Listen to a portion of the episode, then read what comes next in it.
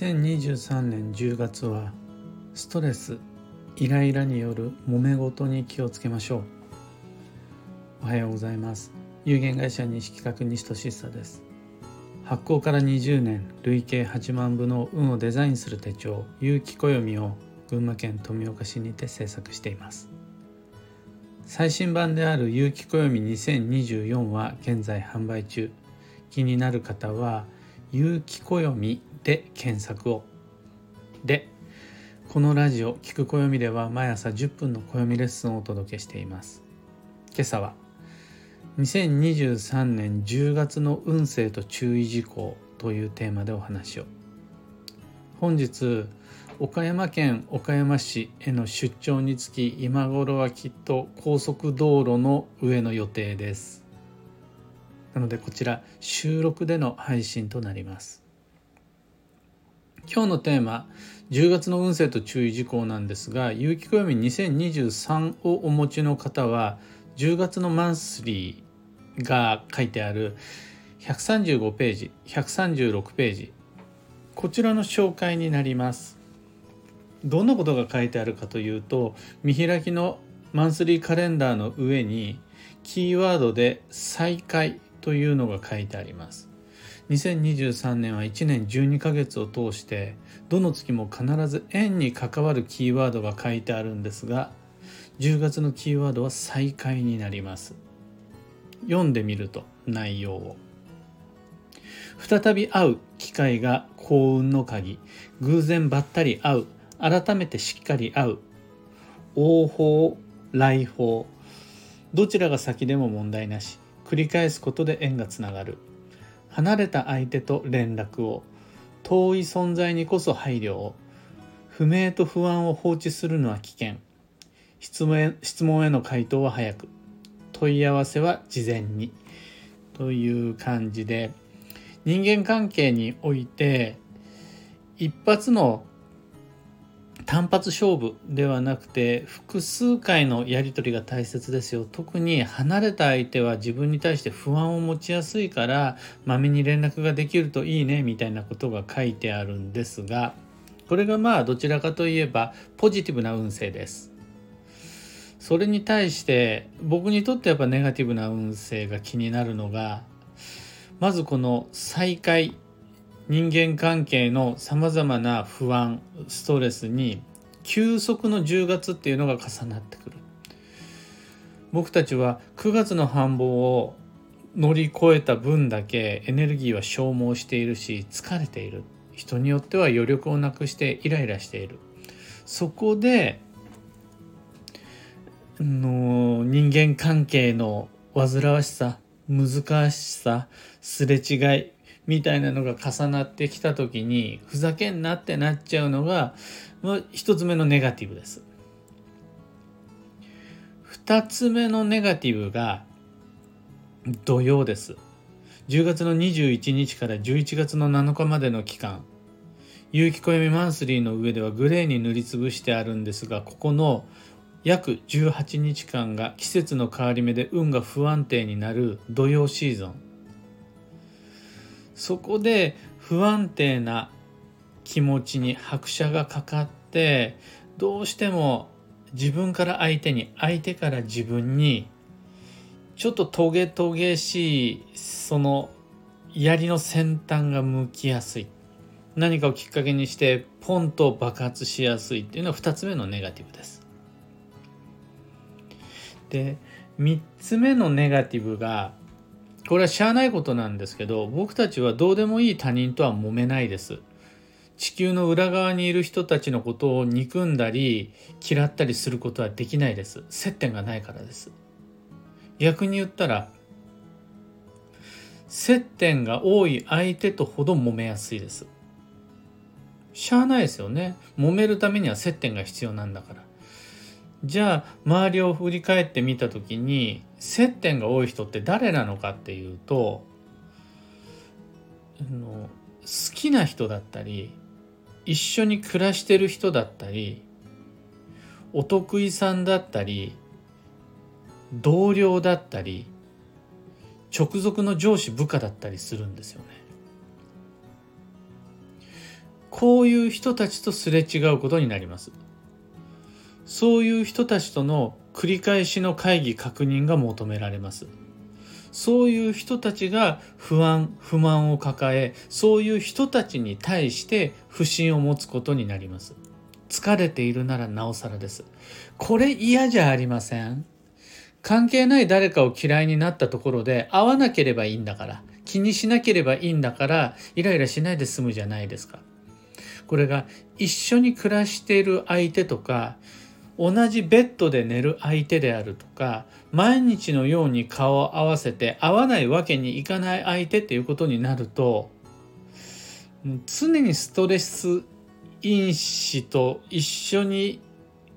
過ごすことになるんですよね。これ3つ目のネガティブです。でもしゃあないんです。そういう人たちだからこそ縁があって一緒にいるわけだし、そういう人たちだからこそ摩擦、圧力もしゃあないわけですから。いずれにしても言えるのが様々な理由で人間関係が揉めやすいよ。ちゃんと複数回のコミュニケーションであるとか、こちらから行くだけじゃなくて向こうに来てもらうっていうこととか、先方の不安に対してはいち早くリアクションがしてあげることだよ。自分の不安気になることも放置しちゃダメだよ。っていういろいろな注意事項が暦の中に書いてあるわけです。ねとはいえですよ。暦に書いてあることを常に意識しながら一時一句忘れず常に覚えていて仕事をしたり交際したりって難しいじゃないですか。そこでこちらのラジオ聞く暦では一つだけ一点だけ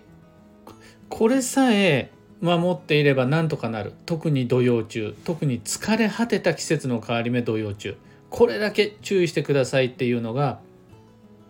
触らぬ神にたたりなしです。ので2つの見方がありまして1つ目が自分がたたり神になってしまった時に触られないで済むようにその場から離れる。1つ目の見方。2つ目の見方がたたり神になってる人に近づこうとしない。イライラしてる人に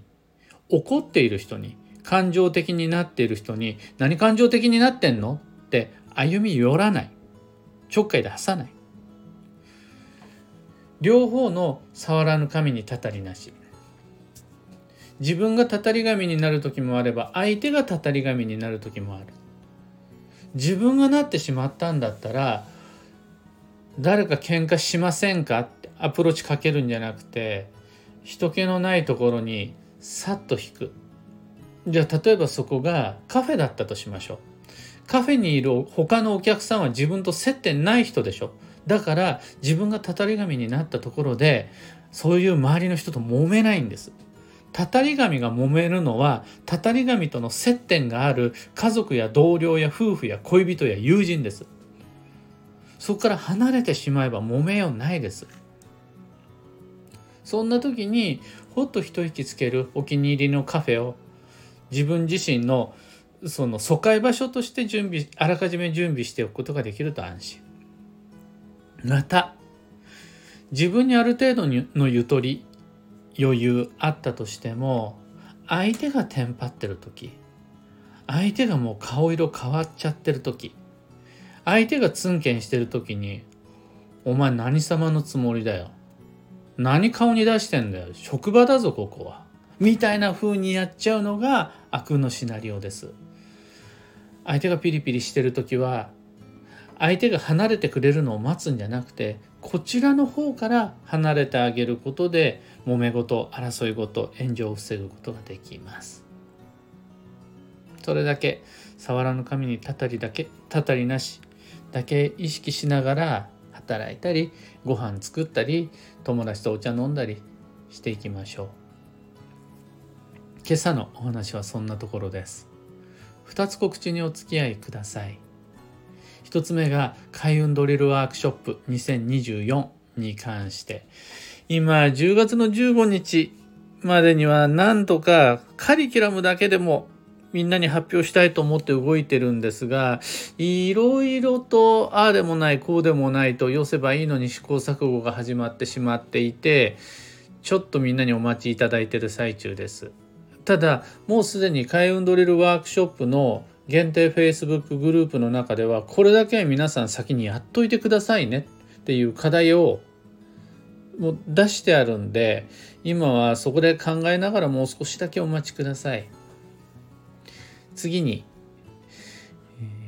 今月の東京鑑定会に関して2023年10月の25日水曜日です。毎月第4水曜日に最寄り駅や外苑前神宮神宮球場からすぐ近くの南青山のシェアサロンにて対面鑑定をしています。あと3枠ぐらい朝一の9時半とお昼過ぎの14時30分と最終の17時30かな？の3枠ぐらいが空いていますので未来に迷ってしまう前にもしくは新しい目標設定をするために一緒に暦を読みましょう。お知らせは以上で、あと、業務連絡が一つ。有機暦のオンラインサロンである運をデザインする暦ラボのメンバーの皆様。昨夜、ラボのスラックにて、忘年会の参加者受付始めました。忘年会の日程と時間、場所、現時点でのおおよその会費、あとどんな感じのアイデアが今漢字会の中で出ているかっていうような報告をラボの方でしているのでまだ少し先の予定と見せかけても12ヶ月なんてあっという間に来てしまうので是非スケジュールのご確認よろしくお願いします。その上で是非ともご参加の表明お待ちしています。さて今日という一日は2023年10月の8日日曜日二十四節気の寒露です。細かいお話をすると今日の22時20分頃から休息の10月が始まります。だから明るいうちはまだ繁忙の流れが続いているし夕方家に帰ってきても夜ご飯を食べてもなんならお風呂に入ってもまだそこではラストスパートの機会が残ってるっていうことです。もしも繁忙の9月で消化不良を起こしちゃってたりあと一つ連絡入れたいんだよねみたいなのが残っている方は今日の午前中もしくは明るいうちに完全燃燃焼してから夕ご飯食べられるようにしましょう。今日の幸運のレシピはチンゲン菜。これは緑の食物繊維が基地という意味です。チンゲン菜に限らずニラとかキャベツとか炒めてもいいし、レタスとかでグリーンサラダでもいいし食卓に緑を取り入れて吉です。最後に今日のキーワードは孝行親をいたわる。その心は離れた家族との連絡が幸運の鍵です。自分が子であるならば実家の親とか。自分が親であるならば一人暮らしの子とか。そことのやり取りが運を癒します。もしも近い家族や同居の家族であるならば普段しないような雑談やおやつ休憩が幸運の鍵です。なんとなく必要に迫られてどうしても連絡しなくちゃならないじゃなくて別に用はないんだけれどもこちらから働きかける会話のきっかけみたいなものが運を整えてくれます。以上迷った時の目安としてご参考までに。それでは今日もできることをできるだけ西企画西俊久でした。いってらっしゃい。